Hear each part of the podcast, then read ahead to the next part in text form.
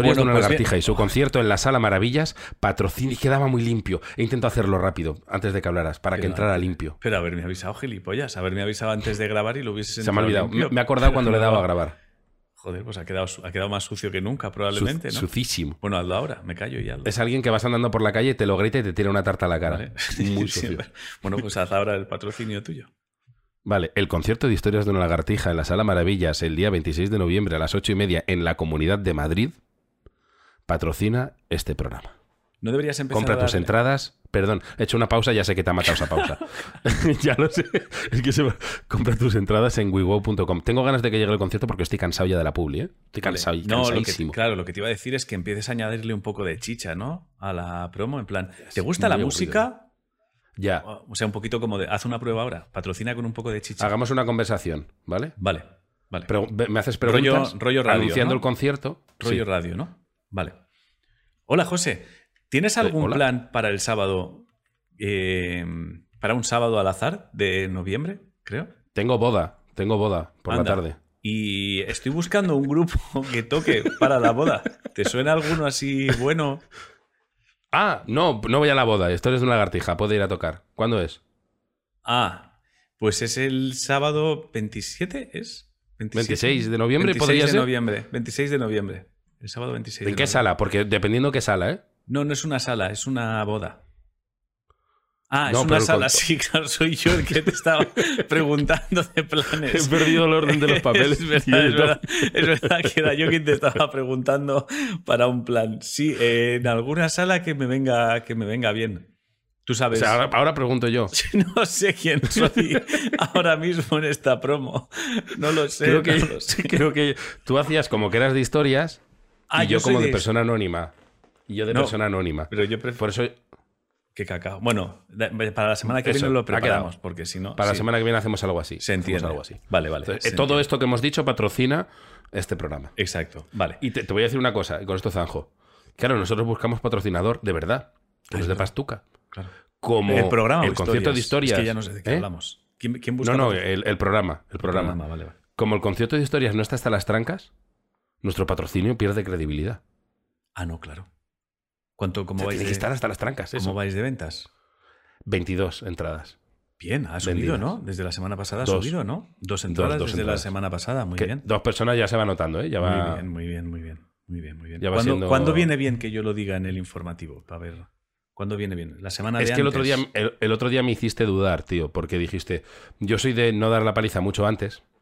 Tú me dijiste, claro, no, pues que la gente también se tiene que organizar. la gente tiene que saberlo y organizarse. O sea, tú en tus redes deberías estar diciendo. Bueno, lo hablamos con calma esto luego, que si no, no empezamos con el programa. Que si no veo a alguien en YouTube diciendo, yo para venir aquí a hablar del grupo ese de mierda no vengo. No vengo. Bueno, pues no vengo. No vengas. bueno, vamos Será- a entrar en harina hoy rápido. por Vamos a entrar rapidito, Vale. porque tengo una cuestión. Vale. Eh, antes te he llamado para decirte Sí. que te vayas a Misterios José. Sí, sí, Cristian Benito, lo tengo aquí abierto, no he mirado nada. Vale. Es por lo que pone, esto no es misterio, ¿vale? ¿Vale? Pero zanja un debate histórico ya en este canal, Vale. que es la cobertura de los fantasmas, el wifi fantasmal. ¿Dónde puede ir, dónde no puede ir un fantasma? ¿Por qué se puede aparecer aquí en mi casa, pero resulta que arriba no, si atraviesa las paredes? ¿Cómo se sostiene aquí? Entonces nos dice eh, Cristian Benito Manrique. Eh, una teoría que explica el rango de movimientos de los fantasmas. Es verdad que lo ha dicho de una forma muy técnica que dije, aquí tengo que pinchar. Sí, claro. Rango de movimiento de los fantasmas. Está muy bien. Está muy bien. Muy bien. sí, Muy Iker esto, ¿eh? Tiene estudios. Ha estudiado misteriología, ¿no? Sí, Cristian tiene. Bueno, no sé, no sé, pero realmente tiene estudios. O sea, sus padres han gastado dinero en que él estudie, luego él a lo mejor ha gastado dinero y quiere que se note. Es, sus padres han gastado dinero en que él estudie y él lo ha malgastado estudiando misteriología. Exacto. Bueno, lo malgastado. Qué falto. O sea, tiene, tiene, tiene, tiene vocabulario. O sea, tiene vocabulario. Tiene vocabulario. Tiene vocabulario. Bueno, dice Eslaudos, queridos líderes paterianos. Os paso esta imagen con una teoría que explicaría el rango de movimientos de los fantasmas, para alimentar o clarificar el debate que más de una vez ha sido objeto de discusión entre nuestra comunidad. Ujú.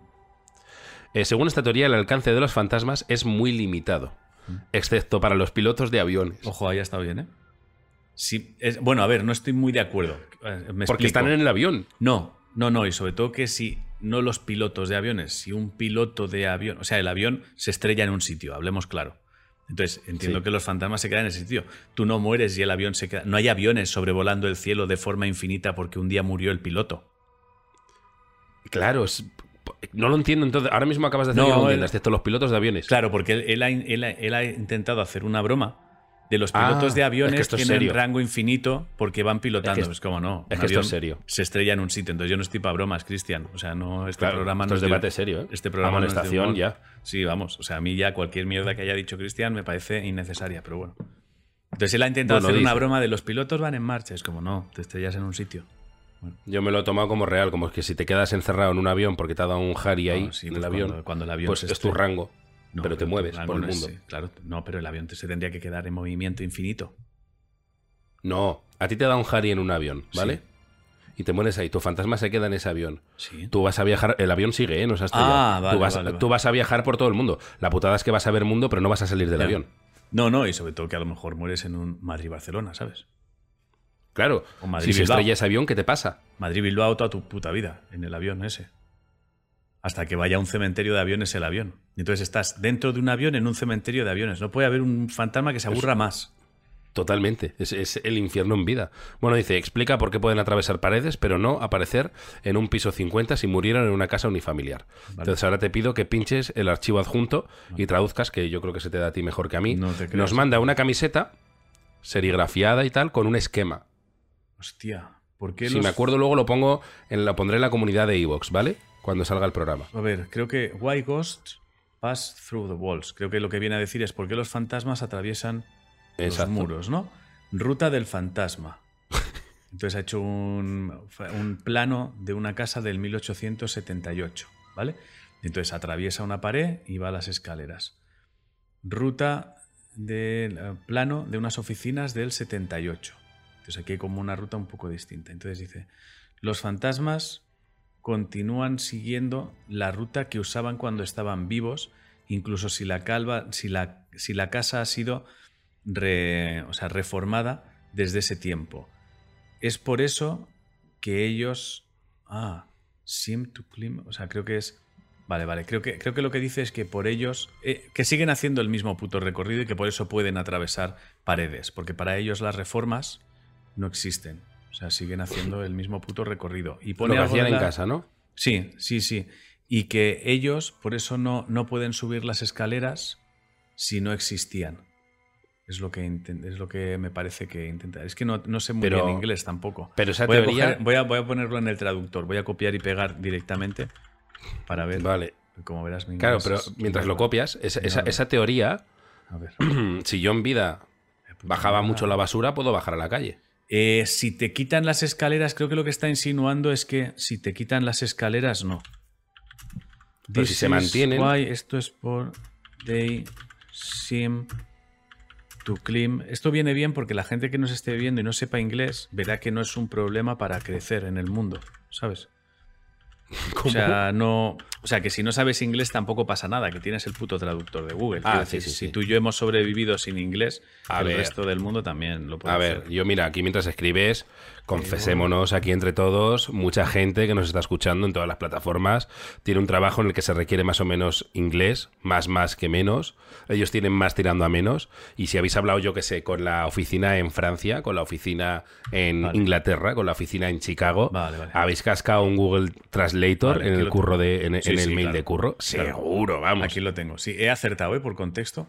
Eh, básicamente dice, por eso parece que suben escaleras que ya no existen o son capaces de deslizarse a través de las paredes. Y es porque simplemente ellos siguen haciendo el recorrido de la casa cuando murieron. Ya está. O sea, siguen Vamos, haciendo el o recorrido sea- que hacían habitualmente. O sea, que si mueren y la casa no tiene obra, no atraviesan paredes. No. No. Ojo que me parece un nuevo... Me parece como cutres. Se abre, o sea, de repente lo que Se nos lleva a, pe- a pensar es que todas las películas de fantasmas están mal.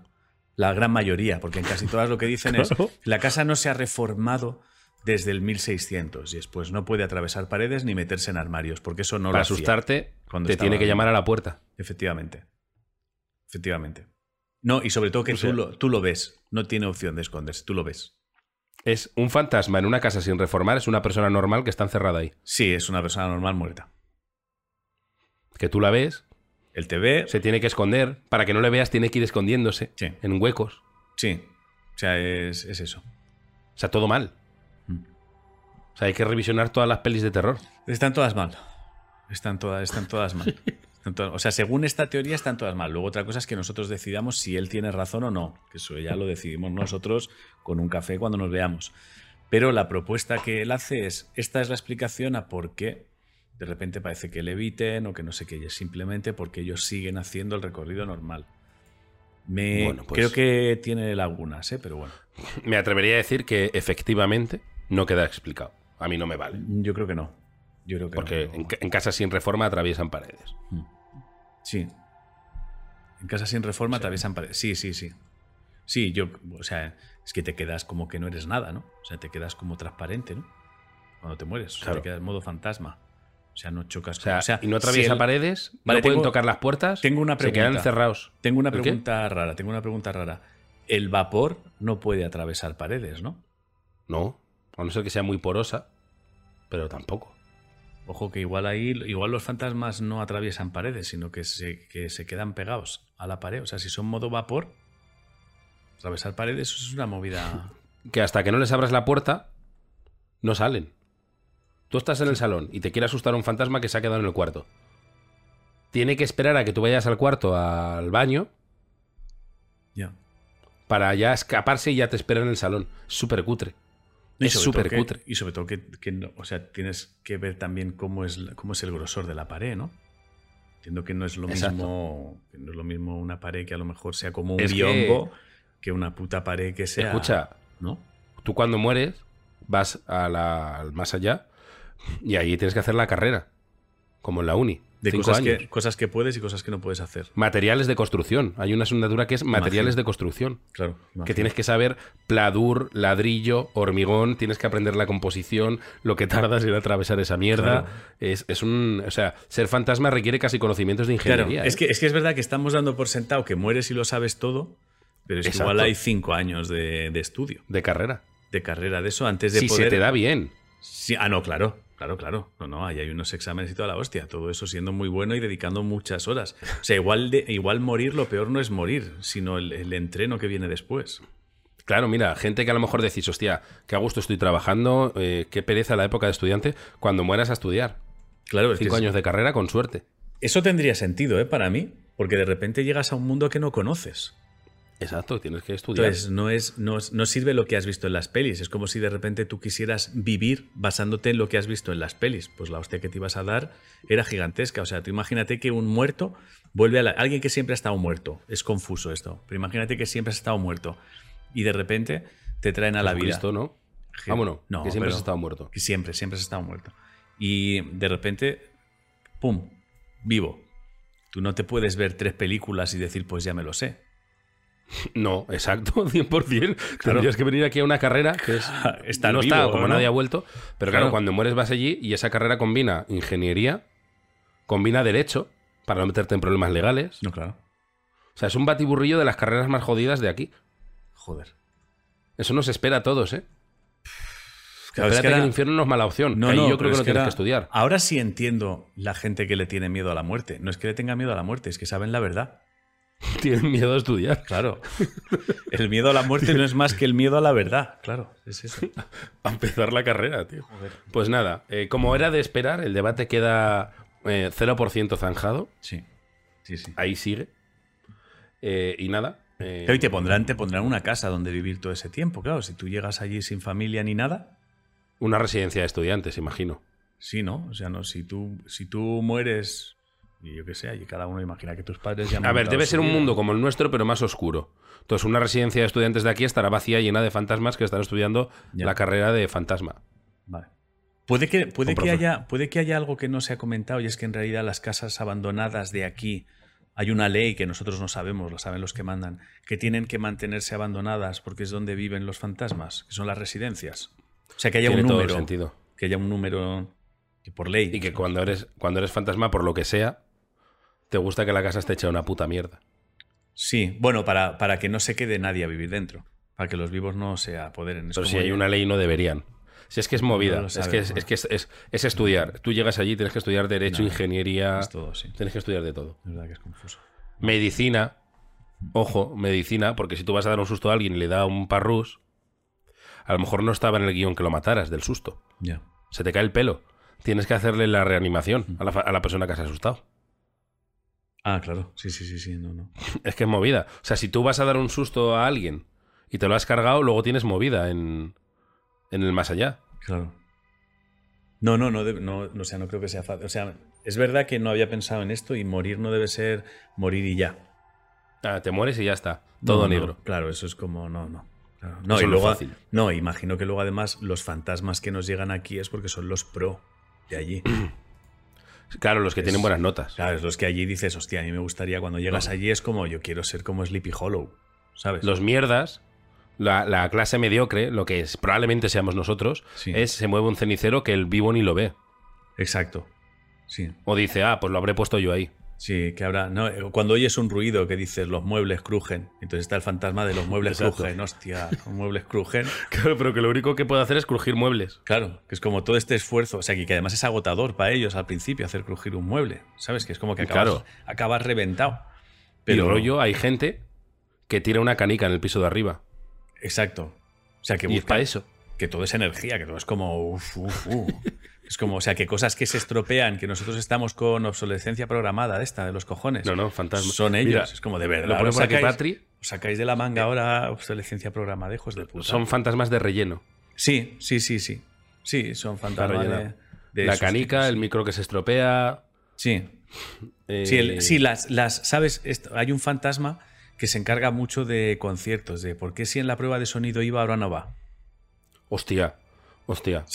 Totalmente. Sí, sí. Totalmente. Hay unos que están especializados en eso, pero claro, nadie, nadie piensa en fantasmas. Pero es- en todas las el salas. concierto Claro. de historias en Zaragoza. Literal, terminé de probar a las 9 menos 5 y el concierto era a las 9, porque fuimos muy ajustados. A las 9 menos 5 funcionaba todo, a las 9 nada. Claro, Fantasmica que llega y cruza cables así. tum, Sí, tum, tum. sí, es bueno, toca, toca cosas y, es, y entonces todos es joder, nunca va, tío. La prueba de sonido nunca va igual luego en el concierto y es bueno, el fantasma.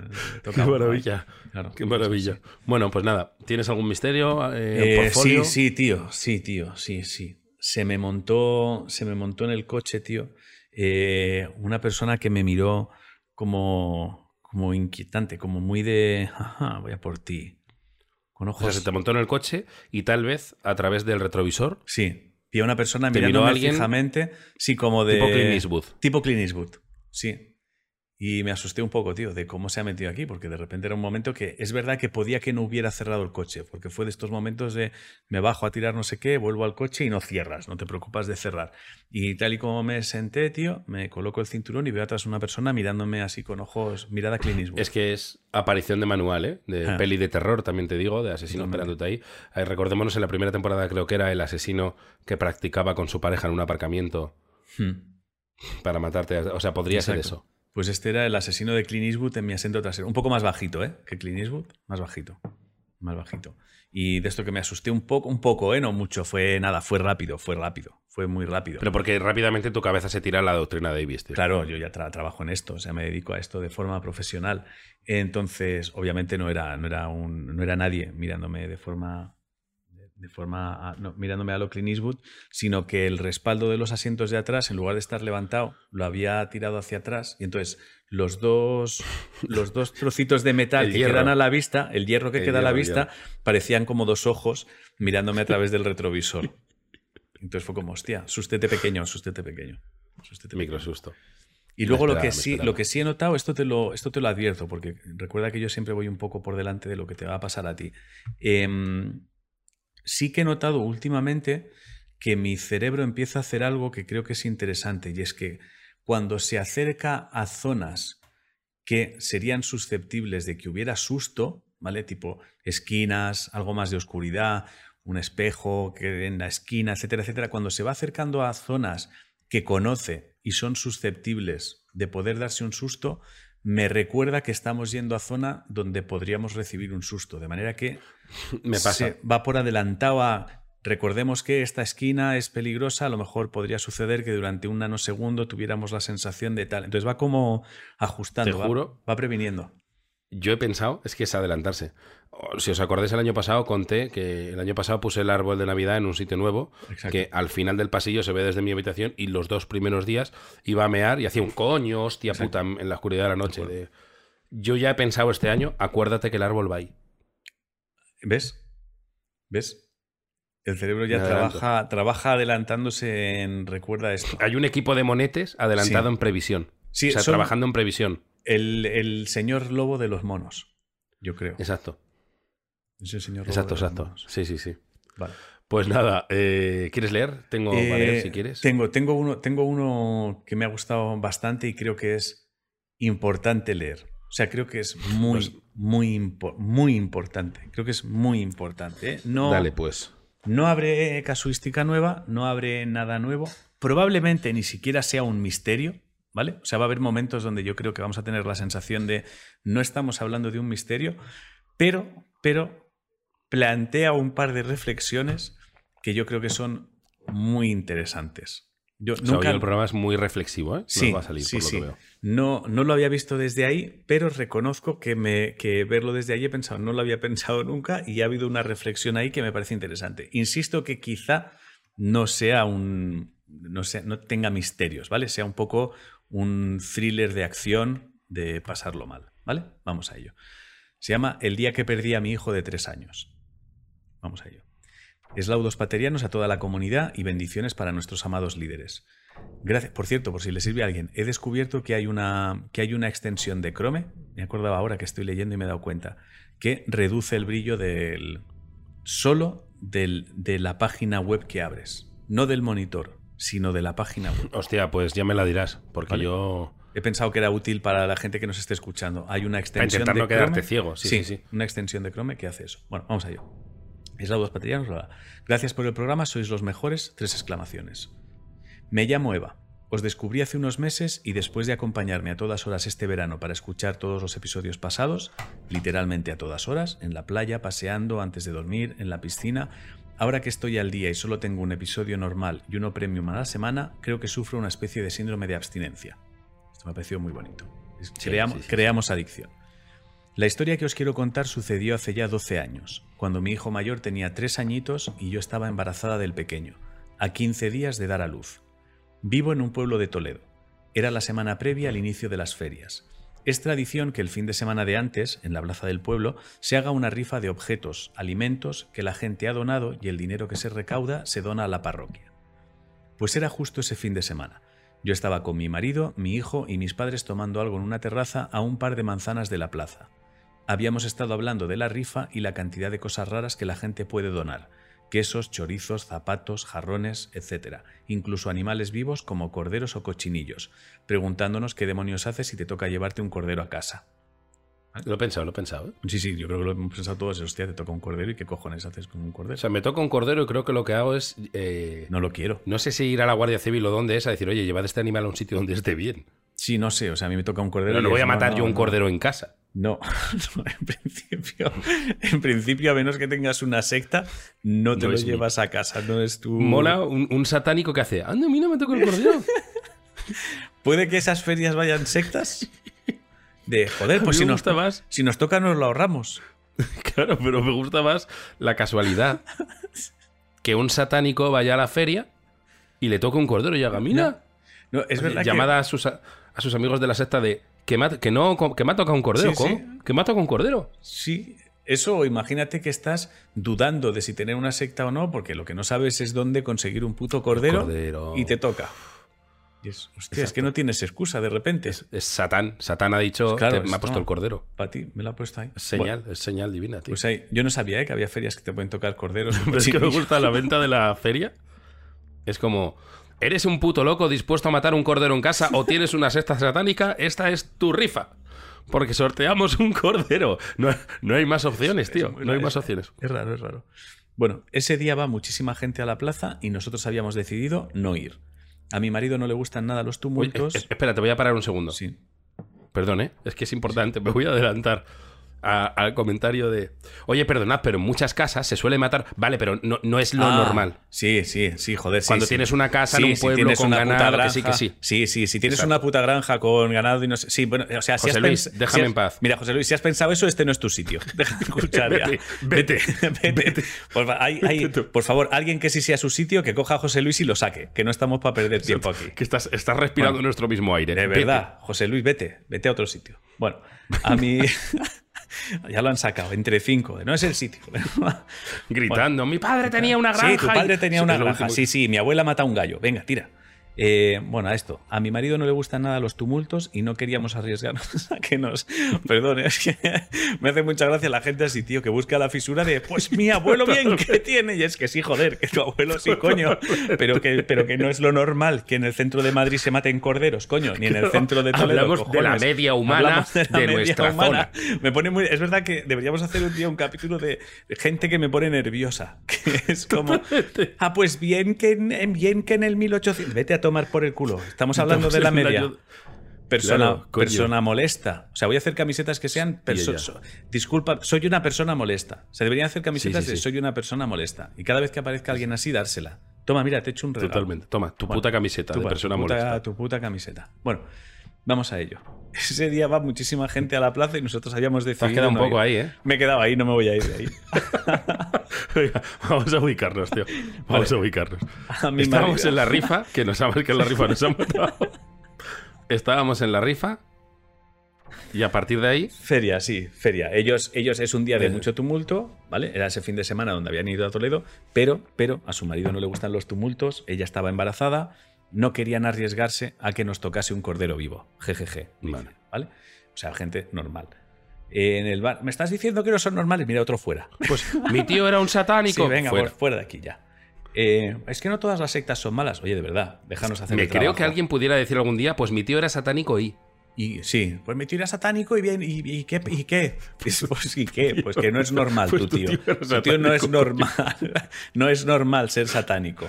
O sea, que, a- que te gusten las calaveras a los 16 tiene sentido. Que tu Eso, casa sea oscura, con velas y las paredes pintadas de sangre, no es normal a los 43. José Exacto, Luis, Por mucho que sea tu tío. por mucho que sea tu tío. Otro fuera, venga. De verdad, venga, va, localizádmelos a todos. Vamos a ello. El bar en el que nos encontrábamos era un sitio al que íbamos habitualmente, por lo que mi hijo tenía mucha confianza con los camareros. Como era un niño muy extrovertido y gracioso, que va a decir una madre, en ocasiones se pasaba con los camareros a jugar.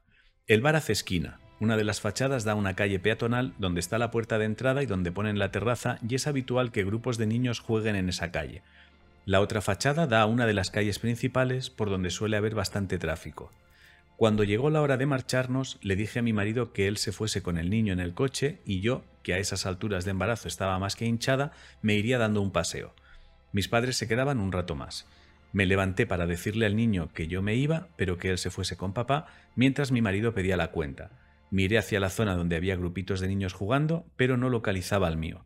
¿Dónde El está horror, Jorge? eso. Sí. ¿Dónde está Jorge? Pregunté a mi marido y mis padres. Lo que sucedió a partir de ese momento han sido los minutos más aterradores de toda mi vida. Creo que esto lo podéis entender los que sois padres, sobre todo. O sea, los que no lo somos lo podemos sospechar, pero vosotros intuyo que lo podéis saber. Yo creo que puedo contar. Yo esa situación la vivo muchas veces por culpa de Conchi. Tú estás ¿Ah, con sí? Conchi, vas andando con Conchi, todo bien. No hay jaleo, estamos solos, yo qué sé, en el campo. Me invento la situación. Y de repente. ¡Y Olivia! Y Olivia la tengo yo aquí al lado. Vale, Pero como de la nada. O sea, que ella misma ya se ríe. vale. De- en, en- como en cero, como que está aquí, que está aquí, que la tengo de la mano. Pero O sea- que justo le- la tapaba yo. Micro desapariciones de esas, yo he tenido unas O cuantas. sea, sería un ¡Y poco, Olivia! Sería un poco eh, susto por no mirar a la altura de la cría. o, por, o por dar por hecho que no está exactamente Vale. donde crees tú que tiene donde que tú estar. crees que tiene que estar, ¿no? O sea, estás mirando en la altura que tendrá a los 18 y en el sitio que tú consideras que debería estar, ¿no? Exacto, y además susto muy rápido. No, no, no le precede un. Vale. Oye, ¿y Olivia? No, directamente es un. Directamente es arriba. O sea, quiero decir, es, pasamos de nada Puede, al top de susto. Puede que haya gente que tenga sustos acumulados y necesita irlos lanzando a ratos. Los tiene que ir soltando, sí, pues si no, eso va, no sé, como se que va caduca. acumulando las arterias. Y como que caduca, como que tienes que usarlos. O sea que Porque te tenemos va todos- pudriendo. Te pudre. Tenemos un número de sustos y hay que usarlos, o si no, mal. Sí, puede ser. eh, de ahí mis sustos. Cuando hago el. Ah, puede, puede ser. ser. puede ser, puede ser. Vale, bueno, sigo, ¿eh? Lo que sucedió a partir de ese momento han sido los minutos más aterradores de toda mi vida. Todavía cuando lo recuerdo siento la presión en el pecho y pavor al pensar que no iba a ver más a mi pequeño. Lo primero que te pasan mil cosas por la cabeza, ¿eh? Perdón, perdón, que sí, sí, no, estoy empatizando mucho. Lo he, cogido, lo he cogido por ese, porque pone ejemplos que me han parecido maravillosos. Es que yo, eh, yo que sí que. Eh, ahora lo de Conche es una broma que es verdad que le pasa, pero veces que sí que tardas un poquito más en encontrarla. Eh, tráfico de órganos. Secuestro, asesino en serie, atropello. En segundos pasa todo. Te va a gustar, te va a gustar porque define muy bien esa sensación, lo, lo explica muy bien. ¿eh? Lo primero que hice, antes de poner en pie a nadie más en alerta, fue pasar al bar y preguntar a los camareros. Ninguno le había visto desde ya hacía bastante rato, algo normal porque además esa noche era de mucho jaleo. Pasé incluso a la cocina a ver si alguien le había visto y nada. Entonces pensé en la carretera. ¿Se le podría haber ocurrido cruzar la calle sin que nos diésemos cuenta y le habían atropellado? Ya estamos en el rock, ¿eh? Ya estamos en el rock. Sí, sí, sí. sí, sí, sí. Imposible. Nuestra mesa estaba cerca de la esquina. Le habríamos visto pasar. Además, si un coche atropella a un niño de tres años cerca de donde estás, te enteras seguro. Me ha parecido un dato importante a tener, ¿eh? Para descartar si eres padre. O sea. Entonces decidimos organizarnos para buscarle. Mi madre se quedaba en la mesa por si el niño volvía. Intentaron que fuese yo la que me quedase, pero ni de coña me podía quedar sentada. Y mi padre, mi marido y yo nos separamos para buscarle por las calles de alrededor. En esos minutos que corría sola, sujetándome una tripa de ocho meses y medio de ocho meses y medio y llorando como una loca, los monetes de mi cabeza no paraban de apretar botones lanzando ideas cada vez más horribles. eso es lo que os he dicho. Tráfico de órganos, secuestro de niño para llevarlo a Marruecos. He dicho Marruecos por decir un país, es el que me ha venido a la cabeza. Eh, alien. Sí, sí. Eh, asesino. aquí, tiene, aquí tiene uno que a mí me ha parecido maravilloso. ¿eh? Tiene, vamos a pasar, vamos a, pasar, vamos a pasar por zonas. ¿eh? Creo que tú este, a lo mejor no lo habrás pensado, pero entrará a partir de ahora en tu categoría de opciones. Mucha gente me miraba extrañada, pero nadie me dijo nada y yo, que estaba en automático, tampoco me paré a preguntar a nadie si le había visto. Ojo al primero, ¿eh? Me parece maravilloso. Tengo pánico a los perros grandes, por un trauma infantil y entre pensamiento y pensamiento, el mono tonto me ponía la imagen de un perro enorme que llevaba entre sus dientes a mi hijo. o sea, nunca me he ido y ya sabes que los perros y yo eh, nos tenemos una relación fría, pero, pero nunca, me, nunca me he ido a eso. ¿eh? Aquí, esto me gusta, dice, os juro que lo visualizaba claramente y aunque trataba de desechar la idea, por saber que era absurda, el monete tonto me la colocaba en pantalla una y otra vez a medida que me ese, momento está muy bien escrito. El bolete tonto me la colocaba en pantalla una y otra vez. que ya de repente, cuando la coloca por quinta vez, otro monete le da un manotazo en la mano y dice que dejes de poner eso, coño. Aquí pares. Viene definición bastante tocha de cómo funciona la cabeza eh, y el control de los monetes. ¿eh? Creo que te va a apasionar. A medida que me acercaba a la plaza había más y más gente, por lo que poder ver a un niño de tres años se hacía bastante complicado. Pensé que podían haberle secuestrado. Era el día ideal. Entre tanta gente no sería difícil coger a un niño pequeño y llevárselo. yo intentaba, sí, yo intentaba ser racional y aplicar la doctrina Davis, aunque aún no existía, y dos de los monos de mi cabeza debatían. No es tan fácil, el niño gritaría y la gente se alarmaría. Sí, pero ¿y qué sabe la gente si lo están secuestrando a un desconocido o simplemente es un niño con una rabieta al que se lleva un familiar? Y mientras los monos listos discutían, el monete tonto estaba a los bandos. Yo imagino al monete tonto con un proyector de diapositivas de esos que se usaban antes, pasándome las imágenes. Niño atropellado, perro mordiendo a niño, niño secuestrado, perro con niño en la boca, policía buscando niño, perro con niño destrozado y mucha, mucha sangre. Le, ha faltado la mía de tráfico de órganos. Sí, sí, todas. Pero me ha hecho mucha gracia la idea de mientras los listos discuten, el otro a saco, el otro a saco lanzando imágenes tétricas. ¿Sabes, cuándo termina la discusión? Cuando los listos están discutiendo y oyen un chorro, un chorrete, y es que el mono tonto se ha meado encima en la silla de los mandos. Oyen un, Y ya lo miran y está ahí apretando botones y se ha meado encima, tío. Me ha encantado, tío, esa imagen. Y en esas estaba cuando por fin le vi a lo lejos y todo se aclaró. Lo encontré con un hombre que cuando me vio acercarme con la cara desencajada y sin parar de llorar, pudo adivinar fácilmente que yo era su madre. Le había visto tratando de cruzar la calle para llegar a la plaza y al ser un niño tan pequeño le extrañó que fuese solo. Así que se acercó y le estaba preguntando por sus padres cuando yo llegué. Y ahora la explicación de mi hijo y unas cuantas reflexiones, porque analizar como adultos los actos de un niño hace que no funcione ni doctrina Davis ni hostias. Y esto es Estoy lo que me ha parecido, esto que voy a leer ahora, me ha parecido una reflexión que no había pensado nunca y que me parece maravillosa y que todo el mundo debería guardarse de cara si va a ser padre. Cuando el Señor le preguntó si estaba perdido, él decía que no. Sus padres estaban en el bar y él iba a la plaza, así que en su cabeza todo estaba ok. No estás perdido si tú sabes dónde estás, ¿no? Aunque tu familia te busque desesperada. Entonces, es verdad que la respuesta de un niño a, o sea, que un no a no estoy perdido, es verdad que puede significar no estoy perdido, pero sus padres en paralelo pueden estar desesperados buscándolo. Me ha parecido interesante tenerlo en cuenta. Siguiente punto. Como habíamos estado hablando de la rifa y los corderos y habíamos dicho que no íbamos a ir, él de forma totalmente unilateral había decidido que sin decir nada a nadie, no vaya a ser que no le dejasen, se iba a acercar a la plaza para poder ver a los corderitos. Primer consejo, mucho cuidado con lo que habláis delante de los niños, ellos toman nota de todo y pueden tomar Uh. sus decisiones. Sí, ¿no? Sí, sí, sí. Vale. 3. Cuando estuve con él y me vio llorar tan preocupada, él no entendía nada. Recordemos que en su cabecita él no estaba perdido porque sabía dónde estaba. Y lejos de pensar, ostras, la que he liado, debió pensar algo tipo, qué guay que todos los mayores se preocupen tanto, qué poder tengo o qué divertido jugar a esto. No lo tengo muy claro. Pero debió ser un reforzador y cuando le dije que no tenía que volverse a ir solo nunca más, el muy cabrito me decía que sí, que se iba a ir más veces. Vamos, que le moló mucho que le buscásemos como locos. Segundo consejo, mucho cuidado con cómo os mostráis delante de los niños porque lo que para vosotros es una gran preocupación, para ellos puede ser muy divertido o reforzante. Exacto. Por Ah, yo suerte- estoy de acuerdo, pero yo Sí, ¿no?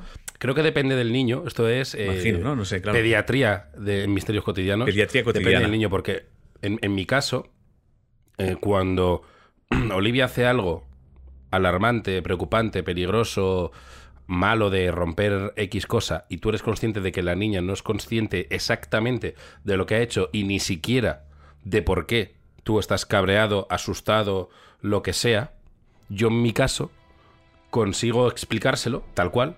Ajá. O sea, yo me planto, no sé de qué en qué programa estamos ahora mismo, yo me planto, Eh, pediatría digo, cotidiana. Pediatría cotidiana. eh, pediatría cotidiana, yo me planto y digo, eh, eh, eh, no voy a tratar a Olivia con la mentalidad de que ella tiene mi misma mentalidad de adulto, ella es una niña. Y eso a su vez, que es contradictorio, me lleva a explicárselo como si fuera un adulto. Mira, hija, me ha asustado, yo sé que tú no sabías que ese cristal se iba a romper, me ha asustado.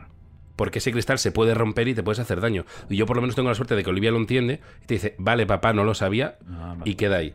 Entonces, yo creo que eso depende del niño, pero sí que eh, estoy de acuerdo más o menos un poco con el mensaje, el no atribuir em, actitudes adultas a niños, porque ni siquiera la actitud adulta tiene por qué ser la correcta. No estoy hablando de Claro. este caso, ¿eh? estoy hablando en general. Vale. Vale, vale. Vaya programita. Vaya, vaya el padre. Bueno, por suerte. Hablamos todo- con el doctor José en las mañanas de la 1, que nos va a hablar de, de, cómo tratar a los niños, ¿Cómo tratar a exactamente. los niños. Bueno, por suerte todo quedó en un susto y al final ni atropello, ni secuestro, ni perro hambriento de niños, solo un niño curioso con ganas de ver un corderito. Yo no sé cómo no me puse de parto esa misma noche y ni qué decir tiene que las semanas siguientes no le perdimos de vista. Espero que no haya sido excesivamente largo, aunque me da que sí, para nada, ha sido perfecto. Y que sirva para es ayudar galleta. a otros padres. Muchas gracias, es galleta totalmente, vamos. Es Galletaza. galleta, es galletaza totalmente. O sea, la Mira, imagen por si están los niños- monete, maravilloso. De chocolate. Que, Sí. a los niños les gusta de chocolate. Sí, ah, bueno, si el niño tiene ya 15 años. es la el, bueno, niño ya bebe cerveza. Bueno, pues al niño galleta de chocolate también para recordar y cerveza. Es la primera vez que creo que le vamos a dar galleta a ella y a la familia. Le vamos a mandar Sí, un paquete de galletas. Ahora que llega Navidad, Una- le vamos a llegar, le vamos a mandar Ojalá tener dinero, o sea, quiero decir, de, que- que es que nos va también en misterios que nos podemos permitir Mm. enviarles un cordero. Hostia, ojalá, tío, se pudiera hacer eso, ¿eh? Que les aparece un cordero en la puerta, tío. Con, con la nota de para el crío. Para el ¿sabes? crío. Que el marrón sea del cordero. niño. Que el marrón sea del niño. Toma, cabrón. Ahora que tienes 15, vive con esto. A ver Exacto. qué haces ahora. Vale. Yo, a ver, aquí hay una moraleja que es, normalmente cuando pasa algo con los niños y tu cabeza se va a atropello, eh, vais a ver que creo que es que no hay moraleja. Tu cabeza se va a atropello, tráfico de órganos, extraterrestre, secuestro, lo que sea. Lo más normal generalmente no lo es. Pero en ese momento el puto miedo, ni, ni doctrina Davis, Sí, ni, ¿no? o sea, es...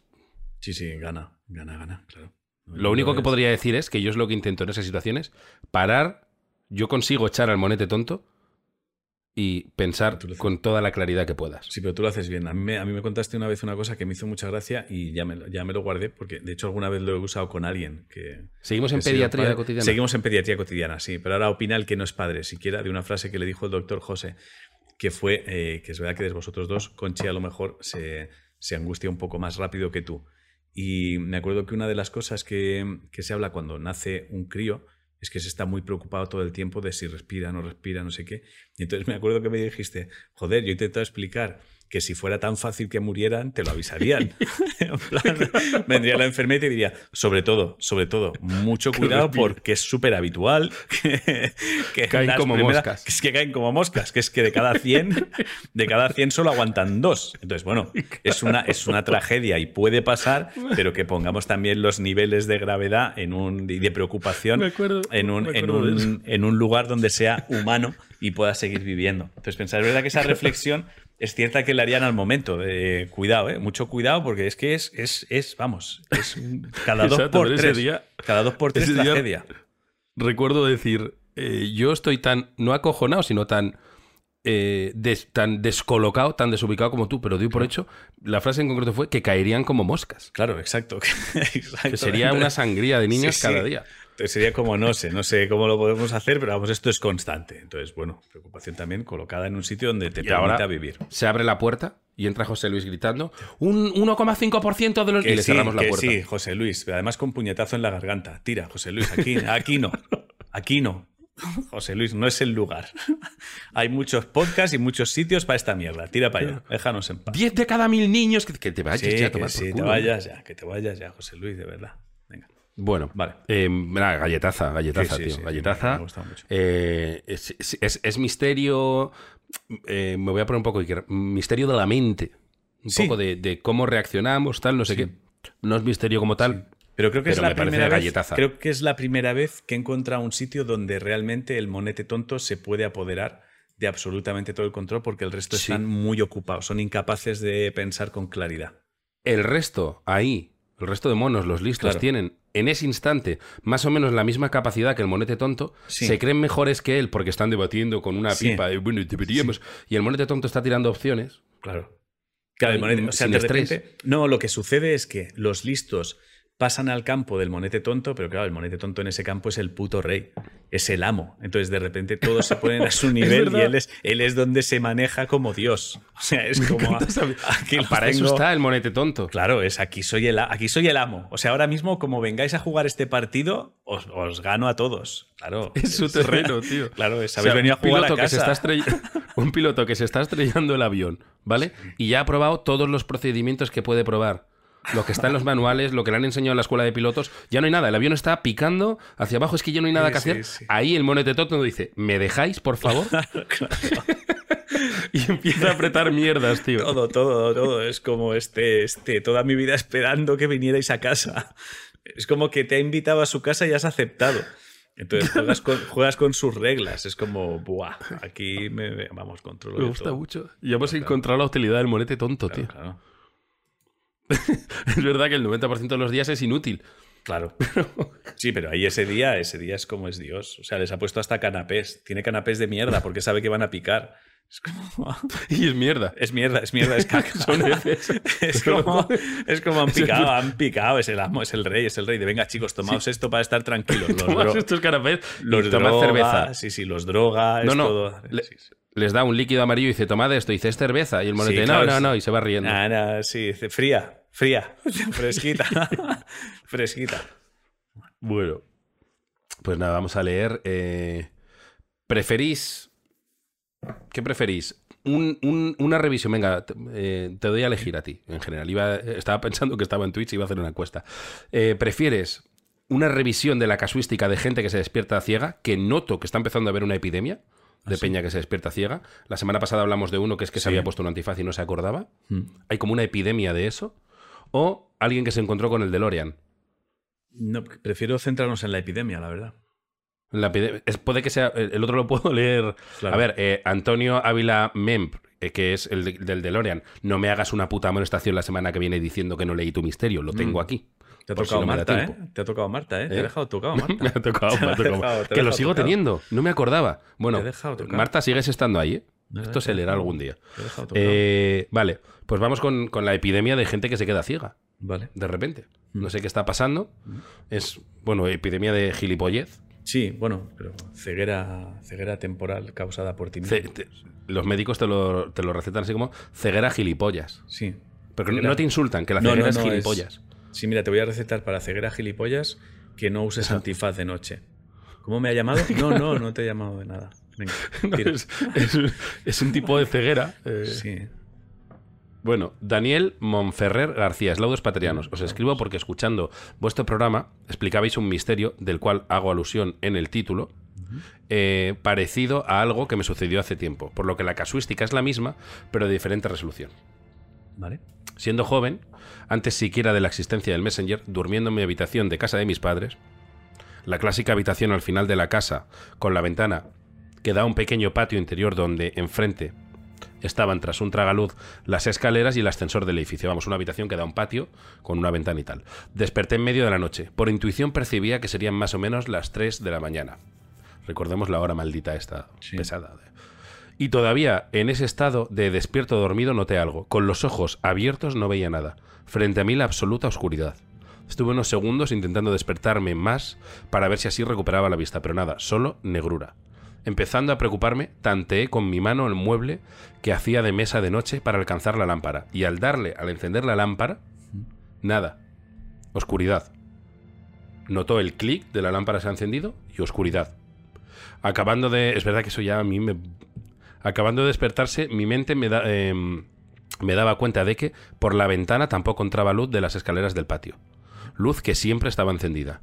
Y solo hacía más que corroborar mi ceguera. La oscuridad era tal que ni siquiera podía ver la silueta de mis manos. Ya asustándome, en el último atisbo de cordura, pude, pude aplicar Doctrina Davis al hacer una última cosa. Podéis... Pensaba en corte de luz de la zona que no recuerdas que, que va a haber. porque- Habéis acertado, acertado por aquí David. Ah, mira, yo creo que David es el, de- el del DeLorean. No, me ha parecido, bueno, no lo sé.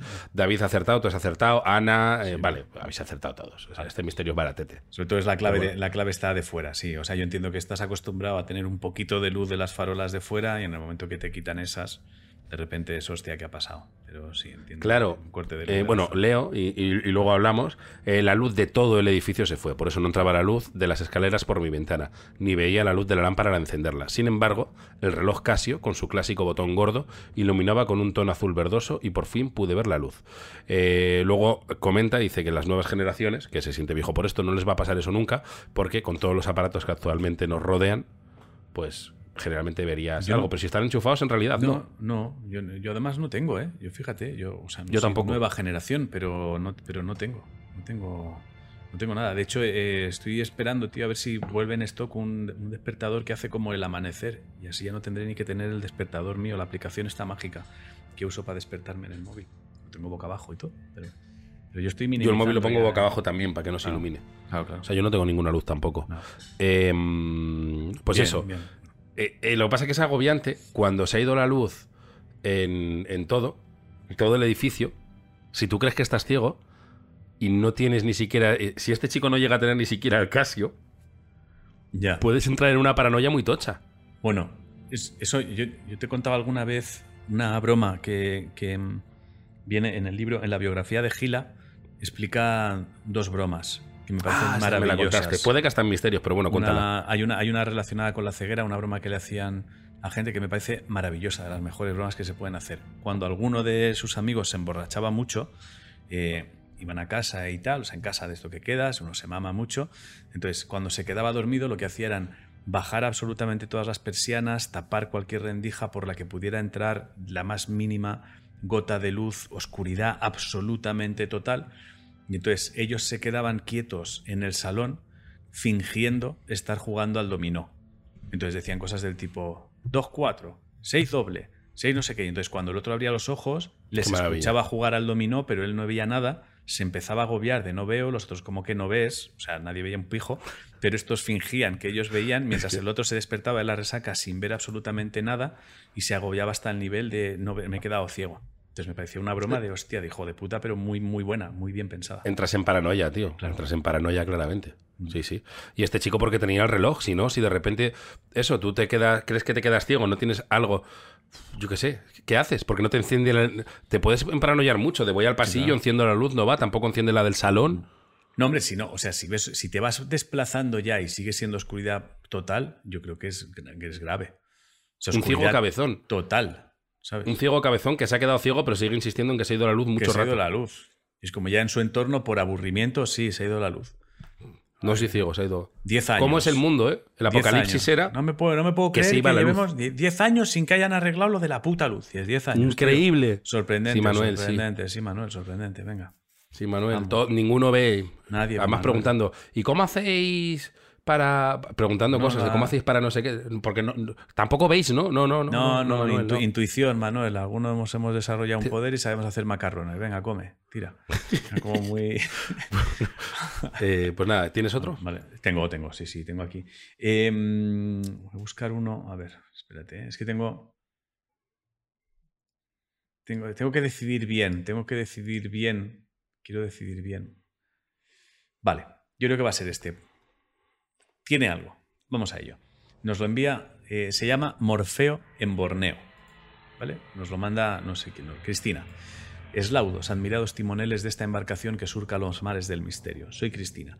Hace años, en un viaje por Borneo, mi también me gusta hacerlo de Borneo porque me da la sensación de que viajamos con el programa, ¿sabes? Aunque no ha sucedido el programa Sí. allí, es como que tengo la sensación de que nos escuchan desde allí y no es verdad. Es simplemente ¿Y dónde como está que- Borneo? No tengo la más puta idea, muy lejos, imagino. No lo sé. Exotic Eh, Mystery. Es que Exotic no- Hace Mystery, mucho que sí. ya no ponemos Exotic nombres. Mystery. pero- Si no, sé si no sé dónde está el país en el que estás, Exotic, Exotic Mystery, ya está. Mystery, Vale. Pero no lo Pues- mismo Borneo Fuera, que fuera, la isla de Pascua. sacad al gilipollas Otro. este de aquí, venga, otro fuera. otro tomar por venga, culo. Otro tomar por culo, venga, nos vamos a quedar solos hoy. Hace años, en un viaje por Borneo, mi pareja y yo fuimos a visitar una aldea en el corazón de la selva. La etnia Iban, o Iván, no sé, Iván, me imagino. Habita en unos enormes y alargados palafitos de madera a tres metros del suelo y donde convive casi toda la tribu. Aquella enorme choza tambaleante, hecha con palos y hierba, tenía una precaria habitación para turistas donde dormíamos todos. Habitación lo ha puesto entre comillas, ¿eh? separados solamente por unas sábanas raídas que hacían de paredes y que no aislaban de los mosquitos y mucho menos del ruido. Supe que aquella noche, ya, Morfeo no aparecería cuando vi que, además de nosotros y dos parejas más, dormiría a nuestro lado una familia de enormes alemanes sin cuello. El primero en empezar a roncar fue el hijo, Súper gratis, ¿no? no, lo he relacionado con los ronquidos, no lo sé. Yo Ah, lo he vale. relacionado con eso. El primero en empezar a roncar fue el hijo, ronquido canónico, fuerte. Unos dos minutos después, la señora, haciéndole el contrapunto con más fuerza todavía. Y al segundo siguiente, el gran alemán sin cuello soltó un ronquido que hizo temblar la choza y enmudecer a una algarabía de sapos y ranas que cantaban fuera. Tengo una fobia exagerada a cualquier tipo de ronquido, por leve que sea. Y esto era Pues una familia. el plan de era muy malo, ¿eh? Sí, sí, sí. En Pues una ha habitación comunal, Es la eh, mierda. probablemente ronquido sea lo mejor que puedas escuchar, ¿eh? Entre Sí. ventosidades. Hombre, yo creo que se ha ahorrado todo lo otro, pero se ha centrado Vale. los ronquidos, pero vamos, sí, bien no olía. Eh, tengo una fobia exagerada a cualquier tipo de ronquido, por leve que sea, y esto era una familia de jabalíes con megáfono. Entré en pánico. Esto era la selva. Dormir fuera no era una opción. Me preparé para una noche en blanco, sin móviles por aquel entonces, sin luz, sin otra cosa que hacer que morirme de calor y picaduras y escuchar aquel concierto que retumbaba en el camastro de bambú y en mi pecho. Era ellos o yo, así que desoyendo las quejas de mi chico al que le daba vergüenza, mandé callar con varios "Shh, shh, shh", increciendo. Bajaban un poco el tono, pero seguían enseguida. Pensé en el clásico chasquido que se hace cuando alguien ronca, como para arrear una mula. Y cuando ya tenía la boca preparada para hacerlo, alguien en la habitación lo hizo por mí, pero a un volumen altísimo, súper nítido y muy muy enfadado. Inmediatamente la familia dejó de roncar, y así pasé la noche. Cuando se oía un ronquido, sonaba el chasquido y se callaban un rato, y yo aprovechaba para dormir un poco con los tapones enroscados hasta el cerebro hasta que empezaban otra vez. A veces el chasqueador o chasqueadora se bufaba un poco y mandaba callar sin que hubiera roncado nadie, pero pensé que era yo, que no me enteraba bien entre cabezada y cabezada. A la mañana siguiente interrogué a todo el mundo para localizar al autor de los chasquidos. A una, vaya nochecita, ¿eras tú la del chasquido? No. A otro, muy bien el chasquido, ¿eh? ¿Yo? Yo no era, ¿no erais vosotros? Nadie había sido, y todos estábamos intrigados. Los tres alemanes habían roncado al unísono, así que no era posible que se hubieran chasqueado entre ellos. Pregunté al guía y me dijo que él no había oído ni siquiera los ronquidos, pero el tío se había dormido conduciendo la furgoneta, así que no me servía su criterio. Él les preguntó a varios de, los Ivan, que se partieron de la risa pero negaron con la cabeza. ¿Cómo era posible? Pensamos que allí vivían varias especies de monos y mucha otra fauna, pero el tipo de sonido no nos cuadraba con nada, y además sonaba muy cerca, dentro del habitáculo. Yo llegué a la conclusión de que otro viajero había mandado callar y le daba corte reconocerlo. Más tarde, mientras todos acababan de desayunar, volví a la habitación. Estaba sola, recogiendo mi mochila para marcharnos, y de pronto lo escuché de nuevo. Me giré a toda velocidad mirando a mi alrededor por el suelo, debajo de la cama, en el techo, y de pronto lo vi. Ahí estaba. Vale, alguien ha dicho una opción que iba a decir yo, que sé que no es, que es que ellos lo saben y se ponen una grabación para intentar no molestar. Me encantaría esa opción. Que ya los alemanes antes de dormir es, eh, has puesto la casete con uh, los... el-". Y ponen eso, tío, para ellos mismos. Ojalá, tío, lo- pero, ojalá o sea, fuera esa, tío. Hostia, si roncas, si eres una persona que ronca, por favor, haz eso por respeto a los demás. Grábate durante ocho horas haciendo y te lo pones cuando te vayas a dormir. A ver, sé práctico. eh, graba un bucle y ponlo en bucle. No lo había pensado, ya había pensado en estar ocho horas haciendo el. O sea, el verdad si ambos hacemos esto, yo hubiera tardado 10 segundos en hacer... Y luego lo estiro, estiro la pista, y tú estarías 8 horas delante de un micro haciendo eso. Mm. Bueno, si lo vas a hacer en el GarageBand, igual yo termino antes que tú, ¿eh? Bueno, vale, es verdad. no Vamos a hablar. Sí, porque yo tengo que alargar la pista. Esto solo lo sabe la gente de Misterios Cotidianos de las primeras temporadas. Eh, yo estoy pensando todo el rato en un pájaro. Es Vale. típico sonido de pájaro. Voy a ello. Un gecko enorme me miraba es perplejo. eso? Un gecko es como una lagartija gigante de estas. Dios, qué asco. Me miraba perplejo desde el estampado de flores que cubría el techo, agarrado a la sábana y totalmente mimetizado. Entonces recordé que las salamandras, que son de la misma familia pero más pequeñas, hacen un ruido similar, parece que para atraer a las hembras, aunque no tan fuerte ni tan increíblemente idéntico a nuestro chasquido para dejar de roncar. Ese bendito ángel de la guardia reptante era el mismísimo Morfeo que había estado mandando callar a los sin cuello para que yo pudiera dormir. Y no solo eso, seguramente se comió todo mosquitos y arañas que nos acechaban. Desde entonces siempre pido una habitación con gecko incorporado. Un abrazo pateriano y una reverencia. Cristina, me ha hecho mucha gracia pensar en la reencarnación de alguien en gecko que se encarga de que tú puedas dormir si te toca gente que ronque algo. Alguien, alguien que convivió allí con unos alemanes Exacto. durante un mes y murió por no dormir. Exacto, y se ha quedado ahí encargado de que tú no pases la mierda que él pasó. Exacto, de hacer eso. Exacto. Eh, pues, pues muy guay. Yo creo que con esto yo creo que sí, yo creo que está. estamos más o menos. No, pero sí, Sí, que sí. quería decir de este último misterio, Ah. que pensaba que nos habíamos pasado más de tiempo. No. que yo es, es verdad que es lógico que den por hecho que el es de, mm, de una persona. Pero, pero yo, si estoy ahí y veo que lo hace tan así, incluso cuando no están roncando, como ha dicho ella, me, me mosquearía de puede ser, puede ser bicho, ¿eh? Sí, no, ya- no. yo prefiero ronquido que bicho. sí, sí. Sí, sobre todo bicho que hace un ruido que te llega a ti al. que te llega a despertar, ¿sabes? Porque si es un ruido que tú te quedas dormido con ese ruido, ok. Pero un ruido que digas que confundas con un humano, no es guay. Y voy a un debate. Vale. Tú estás en una habitación comunal. Diez personas, cada uno de su casa, ¿vale? Y uno ronca mucho, dos, me da igual. Entonces tú haces para que el de los ronquidos se despierte, pero despiertas a toda la habitación. Ya. ¿Quién Ojo, está molestando más? Perdona, eh, es que he visto que Cristina estaba en el chat mientras grabábamos. Ah, Cristina está aquí. Sí, he leído, gracias por leerme. Entonces le aprovecho para mandarle Ah, un saludo pues, a Cristina. Gracias a ti por enviarnos. Que digo que al hacer en una habitación comunal de 10 personas despiertas a todos, ¿no? Sí, claro. Cristina, Sí, sí, sí. ¿quién está siendo más molesto ahí? Sí, sí, sí. Totalmente. Perdona, te voy a poner en bandeja el cierre del programa. Es que acabo de leer una cosa y creo que viene a huevo, ¿eh? No es que quiera cortarlo, Perfecto. pero es que creo que es su cierre perfecto. Nos pone Smaug en el chat. ¿Se puede decir que eso fue una historia de una lagartija?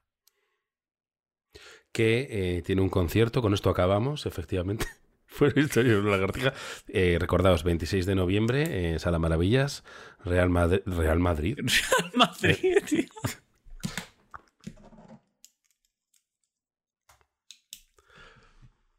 Bah, venga, pues ya sabéis que hay Venga. concierto en la Sala Maravillas. el- que nos vamos, venga. Nada, ya, ya ¿tienes- sabéis que. Bueno, enviad algo? misterios a. misterioscotidianos.com. Muchas Gracias a los que estáis haciendo premium. Venga, sí, vámonos, porque esto ha sido. ¿quieres Y que, algo? sí. y que si veis algo extraño, lo más normal es que seáis idiotas. Madre mía. Adiós. Adiós.